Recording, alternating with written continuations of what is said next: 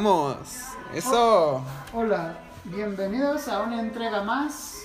De un día más. Un día más. Donde el conocimiento Se junta con el alcohol. fluye. Afluye. ¿Cómo la sigo cagando? es que fue lo que primero dijimos en los podcasts anteriores. Donde el, donde el conocimiento fluye. Y también el alcohol. Y también el alcohol. Y. Esperemos que les hayan gustado las entregas anteriores. Eh, estábamos platicando de, de qué íbamos a hablar. Y como la vez pasada hablamos del atraso en México y mencionamos un poco de, de la izquierda y, y todo eso. Y pues hoy, hoy nos gustaría hablar de Ricardo Flores Magón. Hablar de la izquierda, De güey. la izquierda mexicana. Izquierda mexicana, ¿y quién mejor que la izquierda? Creo que Ricardo Flores Magón fue un personaje que tuvo una buena participación en la Revolución Mexicana. No es tan conocido No, porque hoy en día es conocido porque tiene una estación del metro, ¿no? una estación del metro y unas calles, ¿no? Una, ajá, una, una avenida. Te veo en, te veo en Ricardo Flores Magón en el reloj. Y, y lo peor es que es una estación que no es para nada concurrida. Ah, no. Está entre esa transición de Oceanía. y San Lázaro. ¿no? Exactamente. O sea, no es como que. No es como que se citen ahí para entregas, ¿verdad? No, no, no. Y, y es de la siempre problemática línea B. Que, Vivimos de la línea B hace algunos años. Sí, y pues digo, Flores Magón siempre es como que. Yo me acuerdo cuando pasaba por ahí. Era como, pues, ¿por qué no se sigue a San Lázaro, no? Ah, pues, Güey, ¿pero qué haces dos paradas y nadie se subió? Romero Rubio y Flores Magón, ¿para qué, güey? ¿No? Y, y creo que eso es como la. Yo considero que es como la. Pues la idea que la gente tiene Flores Magón, que es Flores Magón, es una estación del metro, ¿no? Es un metro. Y Pero no, queremos abundar en quién fue. ¿Quién fue ese ¿Qué personajazo, güey? Fue un personajazo, güey. Sí fue, y, y, y- y fue bastante trascendente para la izquierda mexicana, ¿no? Creo que si en algún momento hubo una izquierda, Esta era la personificación, ¿no? ajá, de, de eso. Entonces, pues vamos a darle, ¿no? Ok, vamos a empezar. Ricardo Flores Magón.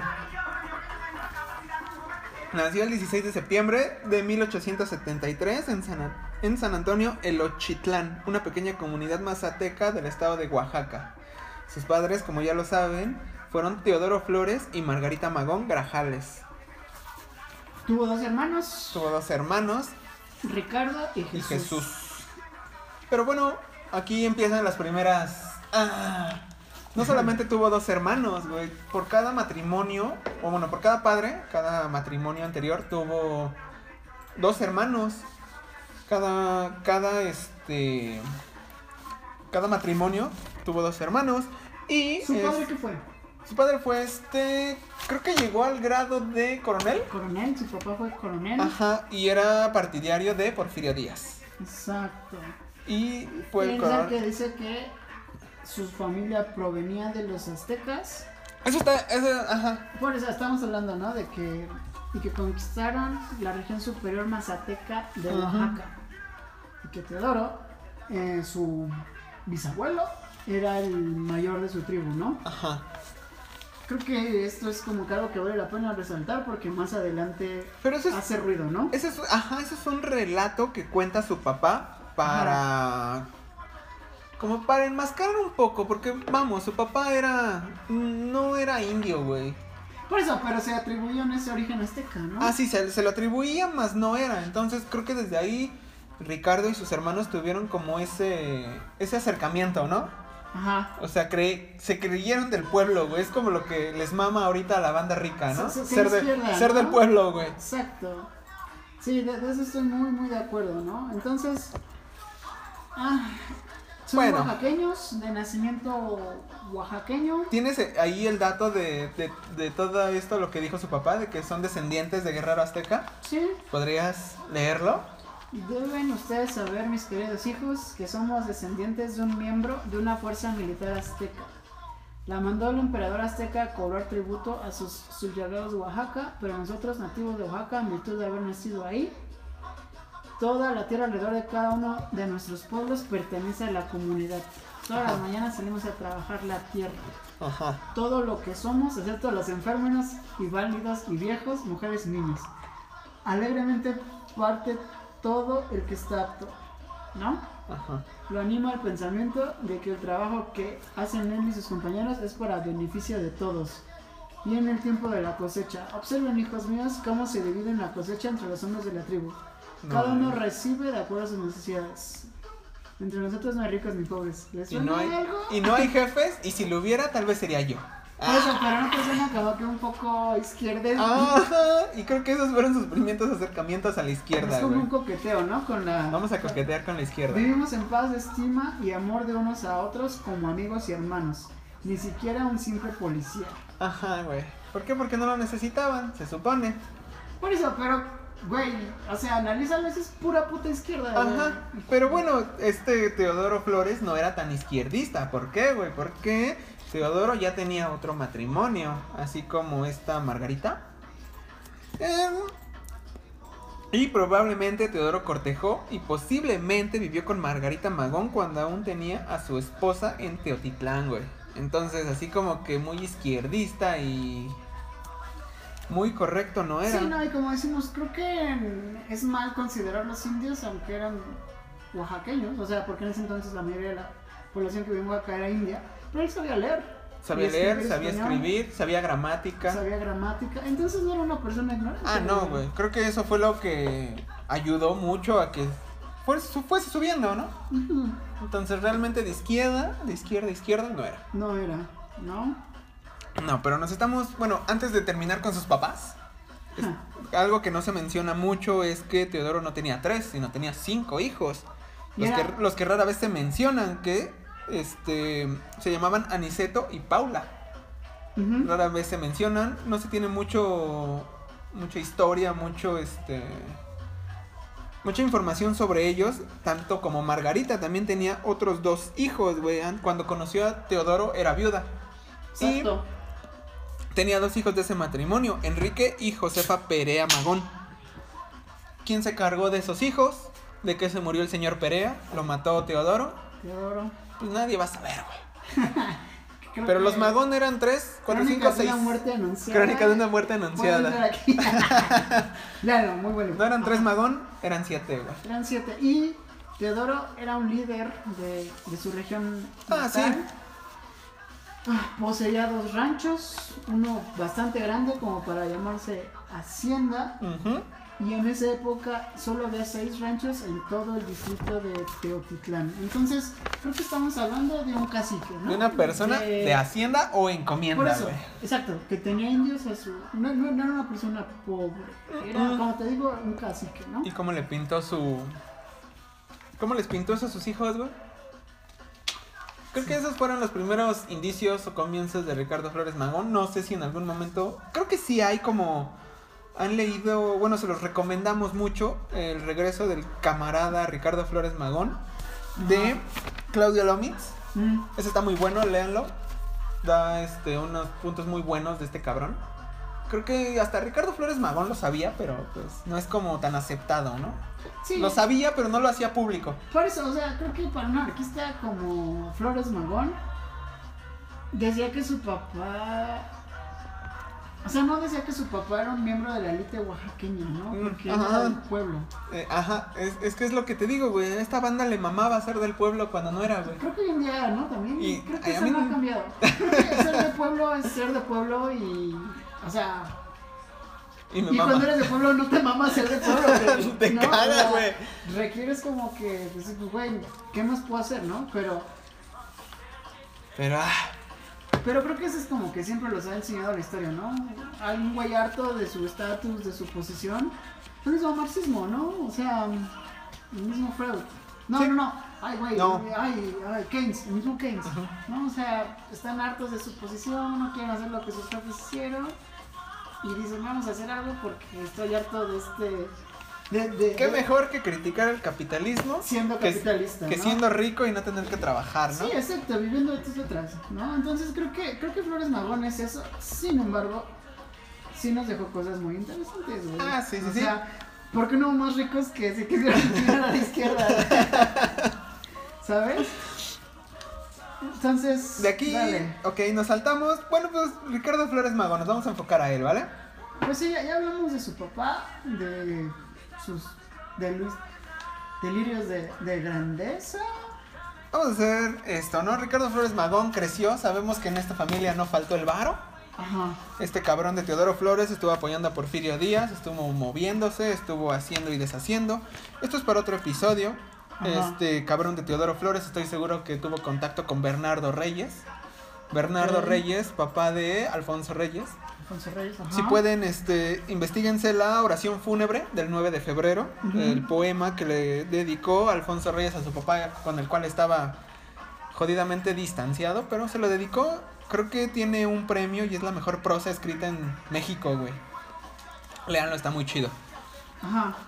Y bueno, como toda persona que se cree del pueblo y sigue creciendo y teniendo todo, Ajá. ¿cuándo fue? No, no vamos a meternos tanto en su infancia, pero ¿cuándo fue la primera vez que lo encarcelaron? Porque aquí es lo que importa eso, creo güey. que te estás saltando algo bastante importante, ¿no? O sea, creo que los hermanos se dieron cuenta que en Oaxaca no iban a tener la... Pero eso fue un poco a raíz de que eh, este güey, el Teodoro Flores, tuvo que, o casi siempre se movía en la Ciudad de México, güey. Entonces por eso se movió. Por eso, pero... pero creo eso siempre se movieron. de la mano de que no estudiaron en Oaxaca. Estudiaron Sí. poco, Vi- pero... O sea, la, la preparatoria la estudiaron aquí. Ajá, y la carrera que no acabó Ricardo Flores Magón. Exacto.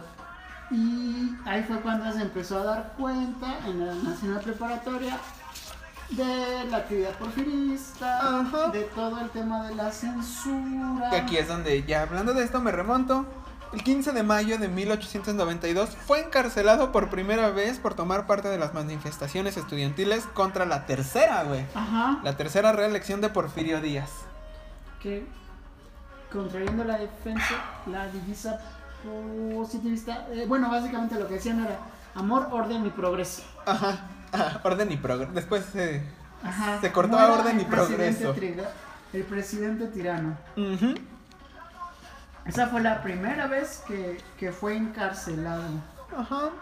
De ahí, pues, en 1900, en 1893 inició la carrera de abogado en la Escuela Superior de De Jurisprudencia. jurisprudencia. Al ajá. mismo tiempo que formaba parte de la redacción del periódico oposicionista El Demócrata.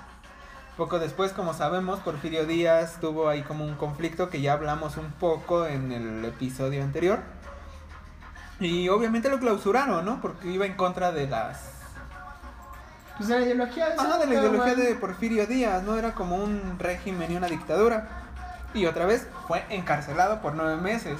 Esto, a esto está interesante, banda. Vamos a poner una dinámica. Cada que escuchen encarcelado, se van a dar un shot o una cerveza completa, ¿eh? Espero acaben pedos en este pinche podcast, porque no tienen idea cuántas veces Ricardo Flores Magón estuvo encarcelado. Sí, sí fue, sí fue un vato que. Bueno, también sus hermanos, ¿no? Que se la pasaron encarcelados. Bien cabrón, güey. Creo que salían nueve meses, entraban. Un año, salían nueve meses, entraban, güey. Pero aún así fue una persona que estuvo fiel. Fue, fue, fue Firme, fiel firme a sus a principios, sus güey. principios, ¿no? Aquí estaba harto de. Me, atre- eso, güey. me atrevo a decir, ¿lo comparas con un cicerón mexicano? No, Uh. Yo creo que como será nunca ha habido dos y nunca. Nunca habrá, Nunca habrá. alguna persona Tan recta. tan recta, ¿no? Y, y bueno, este, van dos, ¿no? Llevamos... Van dos. Van dos, güey. Desde que nació en 1873 a 1893, güey. Ujú, O sea, 10 años. Y ya anda encarcelado el carnal. Ajá. De ahí, pues, de que el periódico oposicionista El Demócrata fue clausurado, fue encarcelado por nueve meses, y ahí empezó un poco lo hardcore, güey. Porque más tarde tuvo que hacerse cargo de su familia debido a la muerte de su padre. Exacto. Por lo que se fue, se vio obligado a dejar sus estudios de derecho. Y ok, de ahí. Creo que podemos hablar mucho, pero un poco más. Este. Digamos. mm, Un poco más. De acciones, un poco más de acciones. De ahí el 7 de agosto de 1900, los hermanos Magón publicaron el primer ejemplar de Regeneración. Regeneración. Ese es Y ahí, un- ajá, es- regener- aquí empezamos con Regeneración, creo, creo- creo que ese periódico es como el antecesor de varios periódicos que hay hoy en día, ¿no? Él fue el primero que como criticaba o denunciaba la dictadura, ¿no? Y exhibía sus arbitrariedades. Exacto. Y, y, ¿Y cuánto duró Regeneración, güey? Ay, no mames, los clausuraban a los. Creo que Regeneración tuvo cuatro o tres ejemplares nada más, güey. Exacto.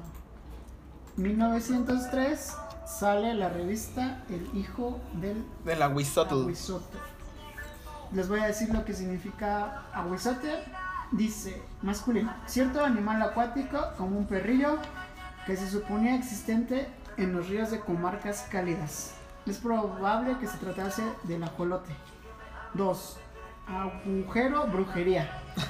3, que yo creo que es ese, persona molesta y fatiga continuamente. El hijo de la. O sea, una persona que su papá lo estuvo jodiendo y, ele- y heredó. Por eso, o sea, yo lo diría una persona castrosa, ¿no? Una persona que, este...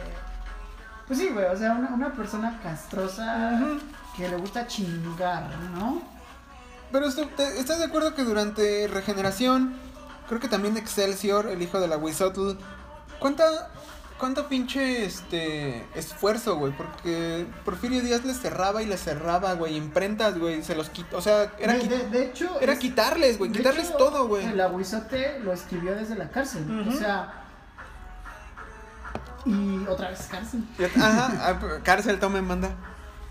Y, o sea, creo que desde el primer hasta la segunda vez, güey, yo como persona diría, güey, ya, dos Sí, veces, ¿no? güey, dos veces ya me encarcelaron, ya me quitaron mi imprenta, ya, güey. Pues no, es- escribió, este cabrón, bueno. Muertos nuestros dos periódicos, publicamos El Alacrán. que el tercer número murió.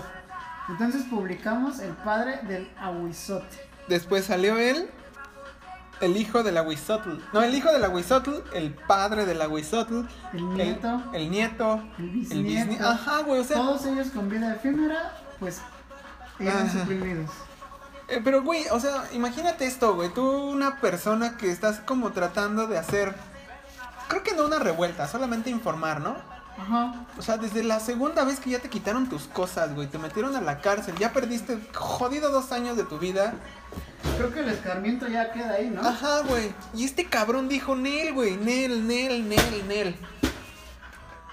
Ajá. Eso es de admirarse. O sea, cada vez que. Y aquí como lo. Lo.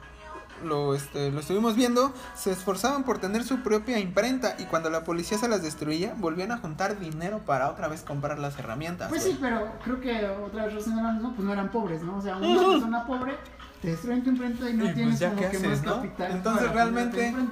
Y él pues ah, Otra vez. Otra Pero, vez. pero aún así se enfocaba en escribir eso y no en, en escribir telenovelas. Ajá. Exacto, o sea, o contarnos los chismes de, Del momento, de quién ¿no? andaba la hija de Porfirio, ¿no? O el hijo de Porfirio, o Andaban en la Francia, sobrina güey. de Porfirio. O sea, creo que creo que eso sí vale la pena recargarlo bastante porque aún informar. así, ajá, exacto, a un pueblo que era bastante inculto. Ajá. Entonces creo que las pocas personas que le llegaron a leer esto sí, sí era un abrir de Y hay ojos, muchas, ¿sabes? hay muchos testimonios donde Ajá. ah, llegó un este en las fábricas, llegó un este un periódico de Magón. No sabemos qué dice, pero alguien nos lo va a leer. Alguien lo va a leer y, Ajá.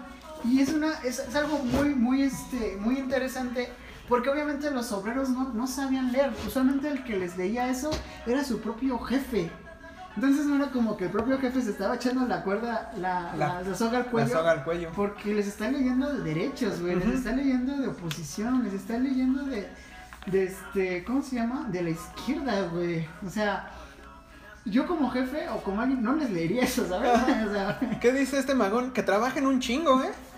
que si no, alguien que, va a que- que se venir. den cuenta por sus derechos y uno ve lo que dice, ¿qué es derecho? ¿Qué es derecho? Es lo Nada que de nos- trabaja. No, o sea, es como el mismo esquema casi cal que venimos hablando, el mismo esquema de, de, de haciendas, güey, de encomiendas, güey. O sea, de, esta es mi fábrica, tú trabajas hasta que te mueras, tu hijo va a hacer lo mismo y tú callas. Y si tu hijo no quiere trabajar, va a haber alguien, güey. Va a haber alguien necesitado que va a terminar trabajando, Ah. ¿quieres comprar frijol? Yo te lo vendo. Pero, Pero yo lo planté. Ajá. Pero yo te lo vendo. esto es mío. Pero yo lo planté. Pero oye, esto es mío. Ajá, exacto.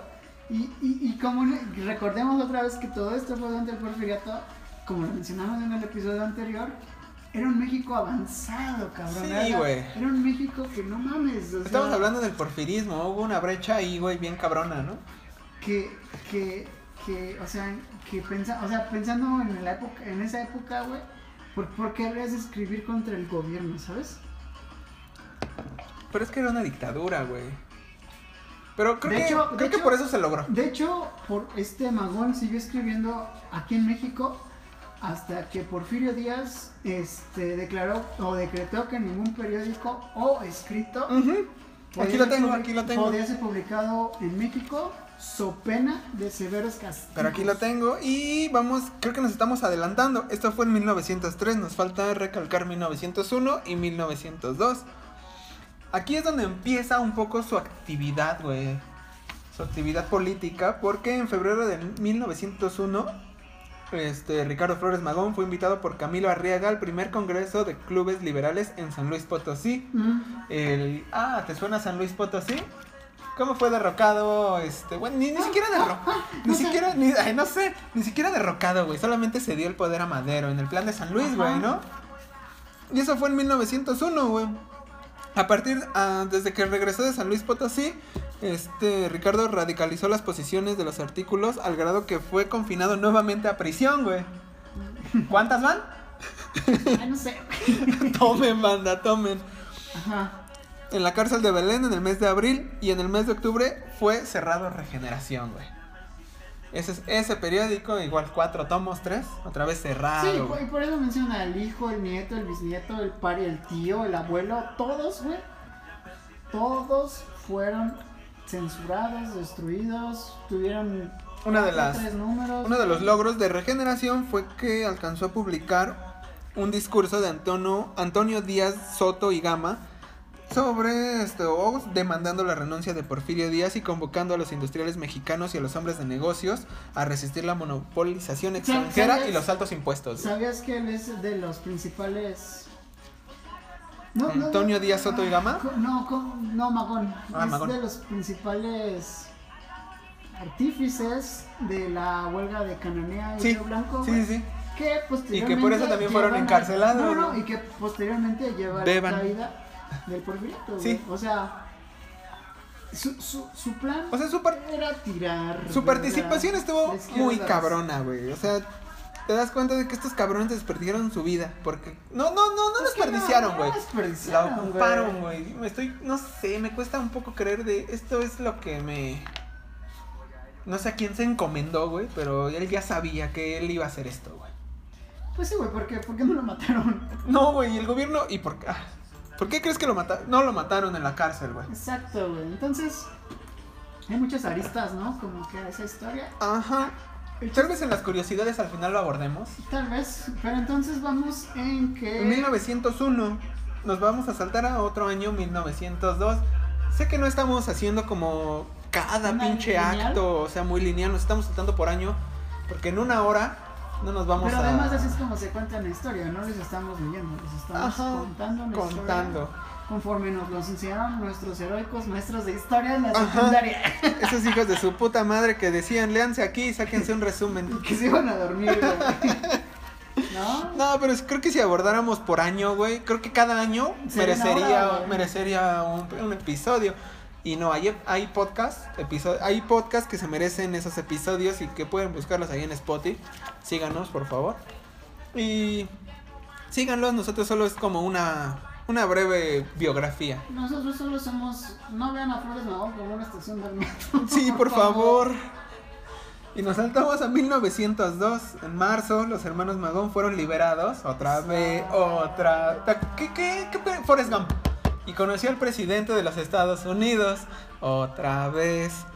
Y aquí es esto mismo. Los hermanos Magón fueron liberados otra vez.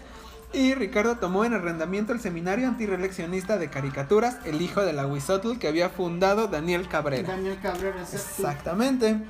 Y ahí es donde empieza. Creo que este pedo del hijo de la Huizotl fue lo que detonó.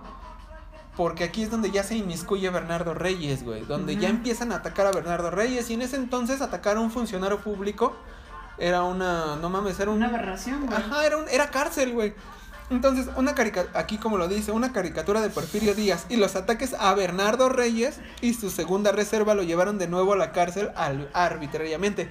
Cárcel, ¿cuántas veces va, güey? Ajá.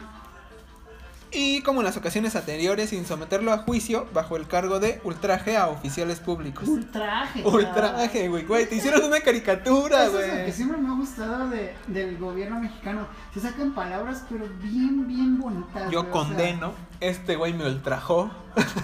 Me ultrajó, güey. O sea, dices. Güey, es una caricatura. Güey, ¿nadie, ¿que nadie te hizo bullying en la escuela? ¿Me entonces decir bullying? Yo Uf. creo que no sabía ni qué. No, pero, ajá. Sí, y, sí, ajá. Y de ahí ultraje baja. Más tarde, el hijo de la Wizatl fue clausurado. El director de la. Esto está muy interesante. El director de la prisión, amigo de Ricardo, le indicó privadamente que tenía orden Ah, superior de sí, hacerlo desaparecer cierto, si no cesaba de escribir. Un amigo íntimo de la cárcel. Creo que es momento de decirlo y lo voy a decir, banda. ¿Alguien estaba apalancado? Estaba muy apalancado.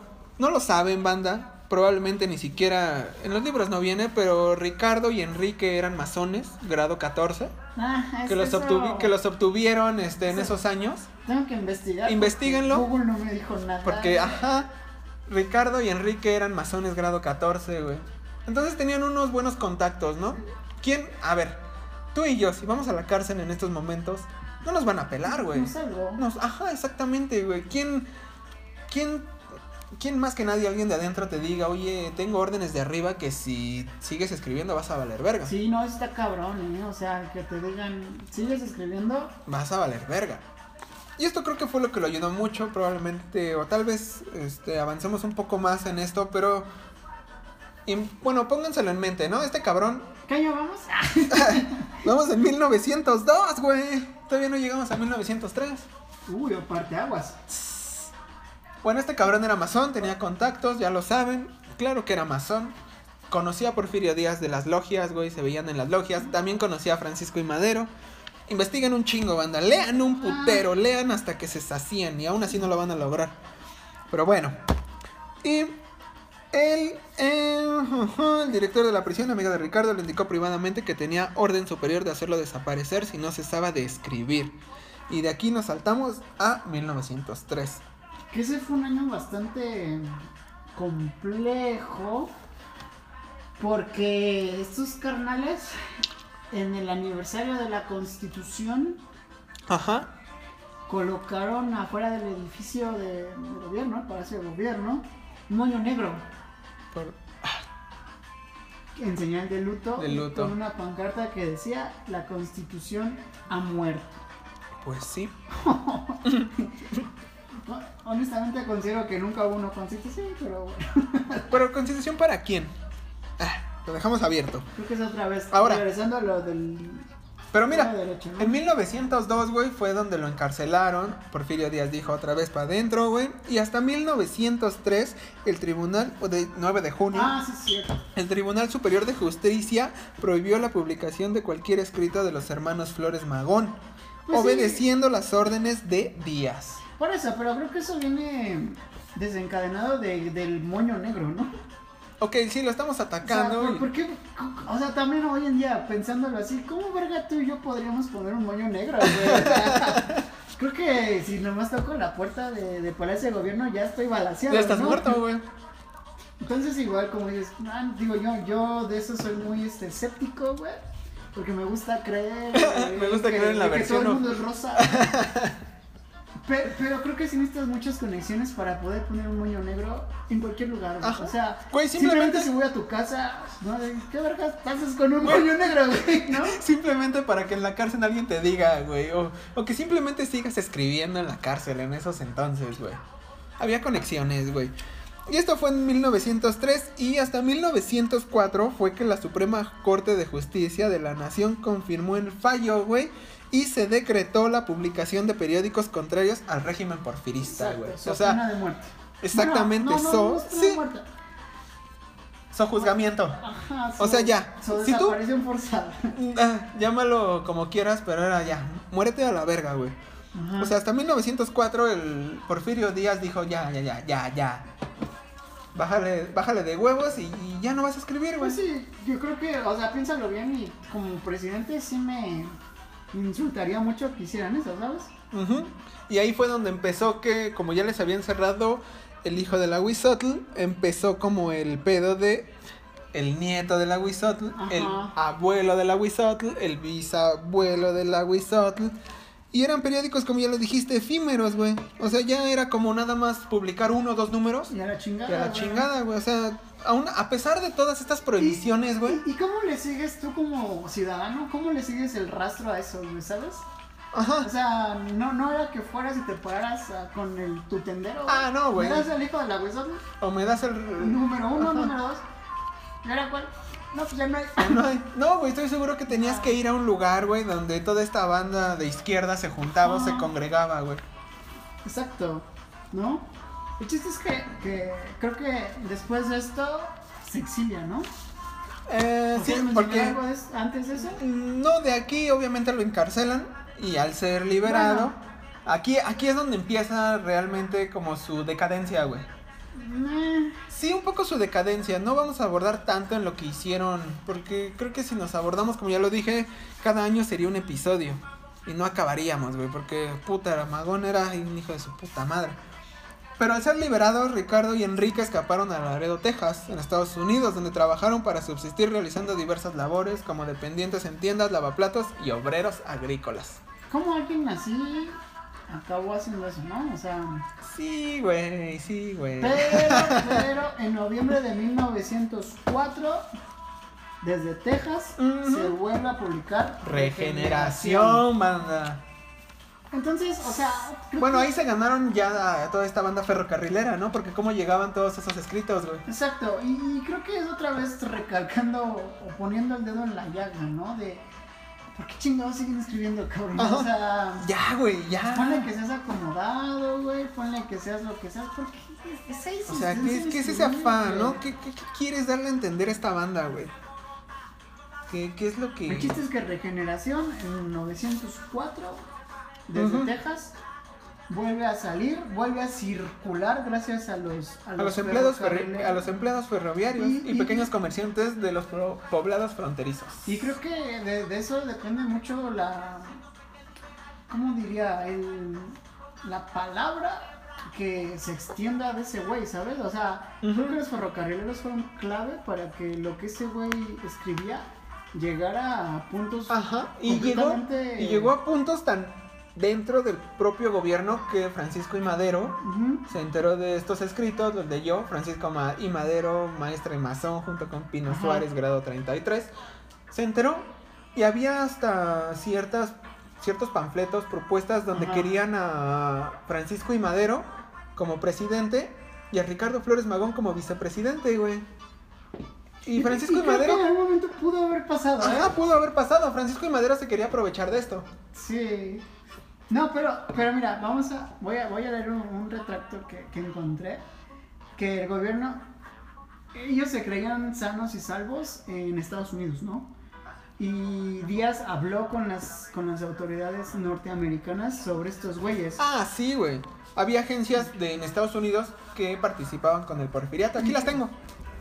Dice, el funesto magonismo. Creo que ya cuando tu apellido es una. Es una. Es una, es una, corriente, es una corriente de movimiento. estás cabrón, es el, el González. El González, sí. Algún día. Algún día, banda. Ahí, ah, güey, ah, ponte a pensar, güey, ¿qué estás haciendo con tu apellido, güey? Exacto, Solo güey. pasándolo, no estás haciendo un movimiento. Y dice, el funesto magonismo únicamente se dedica a propagar escritos subversivos y propaganda incesante en contra de las autoridades constituidas de la república. O sea, gringos, be careful. Este güey es problema, ¿no? Ahí es donde te das. Ah, y, y como lo hablamos anteriormente, empezaron las relaciones exteriores con Porfirio Díaz. Porfirio Díaz tenía amigos, güey. Amigos en Estados Unidos, aunque Estados Unidos lo, siempre lo ha declarado, no tenemos amigos, tenemos intereses. Tenía contactos aquí, tenía contactos en Europa, o sea, donde quiera que fueran los magón, Ajá. había, este, alguien los estaba espiando, güey. Pero Aquí ¿cuáles es- son las, las autoridades de Estados Unidos que, que ibas a mencionar? Aquí los tengo, mira. A ver. El 23 de agosto, de aquí nos saltamos hasta 1907, Ricardo Flores Magón, Librado Rivera y Antonio Villarreal fueron arrestados en Los Ángeles, California, por Thomas, Thomas H. Furlong, jefe de la agencia de detectives Furlong Secret Service Co., que junto con la Pinkerstone Secret Service Detective Agency presentaban servicios de espionaje al gobierno del dictador Díaz, güey. A la verga. O sea, este cabrón de Díaz, güey, ya los tenía. A ver, papito. Bien checaditos, güey. Es como cuando tu mujer te manda mensaje, ¿dónde estás, papito? y le mandas tu, tu ubicación. Le mandas tu ubicación. Pero, ajá, no, papito, estás acá, a mí no me haces pendejo. Pero también es algo importante mencionar que Magón estuvo en todo Estados Unidos, güey. Estuvo en Texas, estuvo en Missouri, estuvo en Kansas, Ah. estuvo en Los Ángeles. Cuando- ¿Cómo se movía? Ay, güey, pues no se movía porque no tenía dinero, estamos seguros, güey. Creo ¿no? que es otra vez. Otra vez. O sea, ok, estamos de ¿no? acuerdo que esto nos dice la historia que se traspasó de acá, que se movió acá, que hizo acá. Pero, Pero a rasgos un poco más. ¿Cómo se movió? ¿Quién le dio de comer ahí? ¿Cómo subsistió ahí? Estoy seguro que se quiso tomar una chela. O se quiso coger a alguien. ¿Quién le dio dinero para eso, güey? No, y, o sea, y- Pobre no era. Más en el contexto nuestro, mi abuelo nunca salió de aquí porque no tenía feria, güey.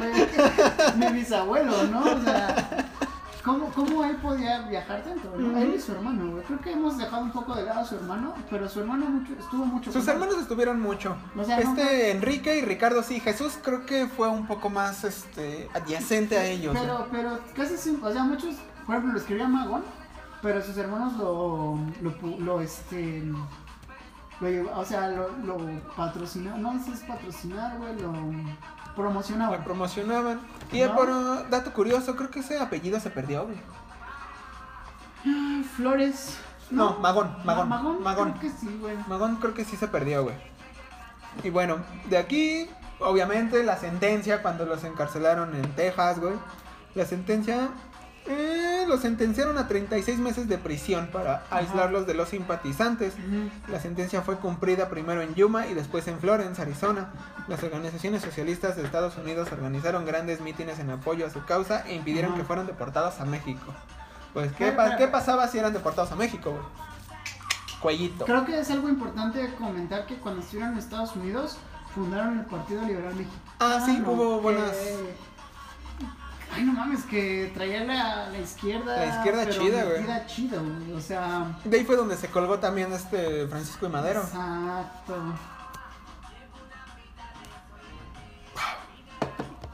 Y todo esto pasó. En 1907. Bueno, no, o sea, el partido no, el partido lo, lo No, no, ajá. al principio, ¿no? Sí, pero creo que sus últimas encarcelaciones 1907 y 1910, güey. Y, y creo que también estando allá en Estados Unidos es cuando Flores Magón ya se refiere mismo al magonismo. o sea, Creo que a él nunca le gustó este pedo, ¿no? Como... creo que nunca les des... O sea, creo que como que O sea, sí no me cuelgo, pero no me desgusta que me digan Lo- lo- arriba el magonismo. lo que estudió, lo que vio, lo... No sé, güey, o sea, tal... Creo que...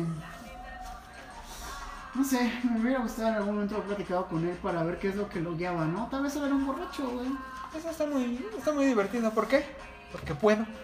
Exacto, o sea, si hubiera sido en serio un hijo obrero, güey, no hubiera logrado lo que Seguiría trabajando, güey. Exacto, seguiría en la tienda de raya, ¿no? Exactamente. Sin embargo, sus ideas llegaron bastante lejos, sus ideas siguen este, estando vigentes, güey. Pero todavía no, todavía no se muere. No, por eso, por eso, pero estoy haciendo como que...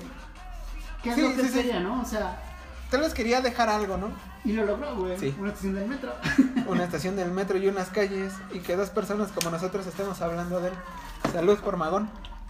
Por alguien que en 1900... Ah, hace más de 100 años. Centenario. Pero, ok, Ajá. después de aquí, ¿de qué? De aquí 36 meses, güey, en 1907, sale en 1910. Ujú. 1910 es un buen año para México, y ni siquiera bueno, güey, inicio de la Revolución Mexicana. Al salir de la cárcel, Ricardo se enteró de que su movimiento se confundía con el maderismo. Es, es que creo que ese güey, como dices, se aprovechó un montón ¿Y de qué? sus ideales, güey. Y que, este, y que hasta se imprimían volantes para, este, como vincular al presidente Madero, y a, a él como presidente a Madero, y como vicepresidente a este cabrón, al, al Magón. Ajá. O sea, creo que este cabrón se aprovechó bien chido de esto, güey. Ni siquiera porque eran hermanos casi de las mismas logias, güey. Ay. Y de 1910, pues simplemente estuvo haciendo, deshaciendo, postulando, hasta que otra vez lo encarcelaron, güey. Y esta fue la última, güey. Y esta fue la última. Esta fue la última, güey. Lo encarcelaron en Missouri.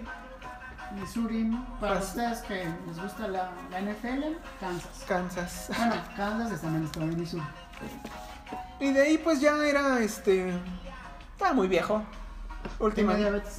Ajá. Lo encarcelaron por última vez. Y Ricardo Flores Magón falleció la madrugada del 21 de noviembre de 1922. Corrieron tres versiones sobre la causa de su muerte. Paro, paro cardíaco. No son claras.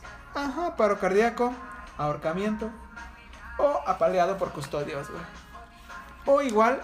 Y ni siquiera murió. Eh, nunca lo vamos a Como saber, lo banda. dije en un episodio pasado, ¿dónde está Maximiliano? Nunca lo vamos a saber. Maximiliano está en el Cerro de las Cruces. Según, ¿no? O sea, Según. creo que hasta no ver, no creer, ¿no? O sea, Como lo dijo George Orwell. George Orwell. ¿Lo has visto? ¿No? entonces yo, yo atribuiría porque soy, como ya lo mencioné, soy un poco ideológico y creo que murió por su diabetes, ¿no? Pero el chiste es que murió en Estados Unidos y con eso termina uno de sus episodios, bueno, uno de sus episodios más importantes de la historia Del y magonismo. política, ¿no? de México. O sea, como, como dijimos, muchos de sus escritos, muchos de sus este, levantar al pueblo. Te voy a dejar un último párrafo. Por favor, si me haces el honor. Dice, como el soñador que había soñado siempre, murió soñando en su ciudad de la paz, una ciudad sin pecado ni virtud. No hay significado de las palabras amo y esclavo, caridad y piedad, autoridad y obediencia. Las nociones del bien y el mal no tienen raíces en los corazones de esta gente inocente y pura. Estas benditas gentes han encontrado la manera de hacer agradable el trabajo, suprimiendo a los parásitos y convirtiéndose ellos mismos en propietarios y trabajadores al mismo tiempo. Algunos de ellos ven al trabajo, ot- algunos de ellos van al trabajo, otros se divierten, pero todos ellos llevan el mismo aspecto radiante, porque trabajo y placer son ahora lo mismo.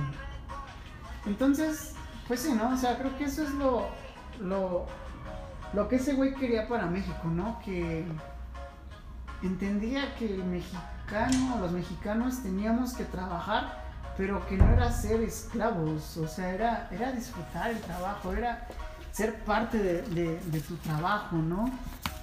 Entonces, con, con eso, con eso muere.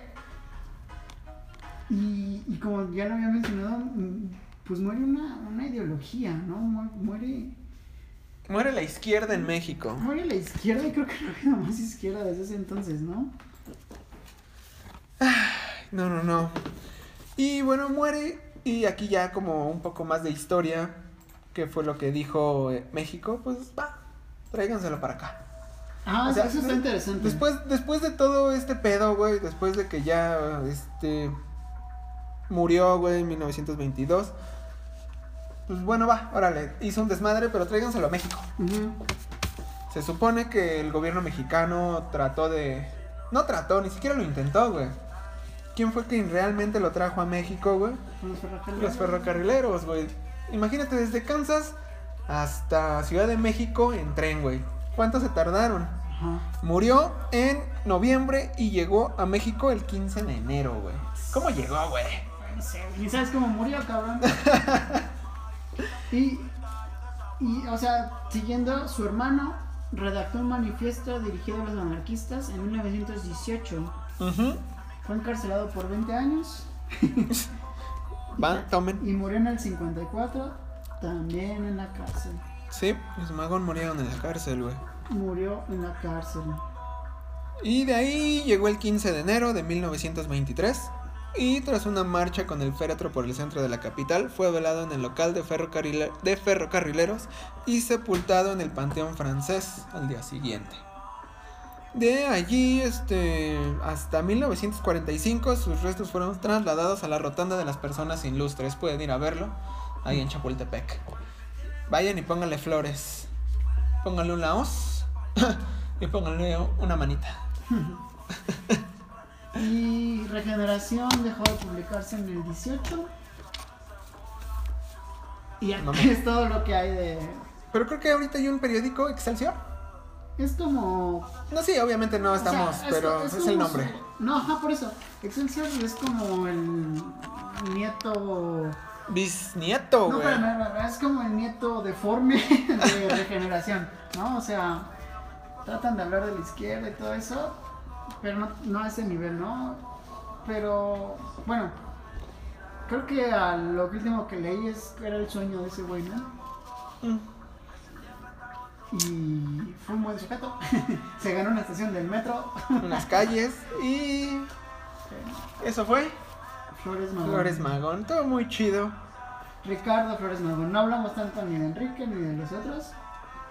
Están como Ricardo, pero. Pues esperen el siguiente episodio.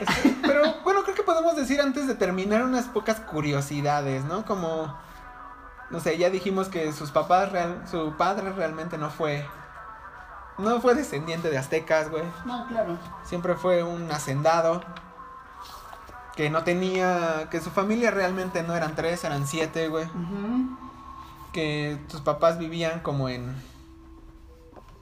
no sé, no era legalmente, porque también Ricardo Flores Magón señalaba que en la Constitución mexicana las, unión- las uniones libres tenían la misma condición legal que los matrimonios religiosos, güey. ¿Tú por qué crees? ¿Por qué crees que apeló ante eso, güey? Entonces, pues, No sé, bimbo. bueno, No sé, por último, pues nada más léanse ese libro de El regreso del camarada Ricardo Flores Magón de Claudio Lomitz y también La muerte en México La de muerte este en mismo. México es muy bueno. Como un... Sí, léanselo. Léanselo. Creo que... Pues ya, esto El fue... manifiesto, ¿no? Creo que también. ¿El manifiesto comunista? Ah, bueno, creo que esa es de entrada, ¿no? Creo que eso es... No, no, no, el que, que- el que hizo Enrique Flores Magón, que es muy, muy interesante. Porque no plantea nada fuera... O sea, creo que no plantea nada malo, güey, ¿sabes? O sea, como el derecho al trabajador, son cosas como que deberían ser inherentes, ¿no? Cualquier... al pueblo, ¿no? Pero bueno, ¿Algo más que agregar? pues si hay algún tema que quieren que hablemos, Si quieren que nos callemos, que digamos algo. algo interesante, Ahí vamos a estar en Anchor, síganos en Spotify. Un día más. un día más. Y ahí vamos a anda- andar banda. Gracias. Cuídense un chingo, usen cubrebocas. Y nos vemos en otra entrega. Cámara.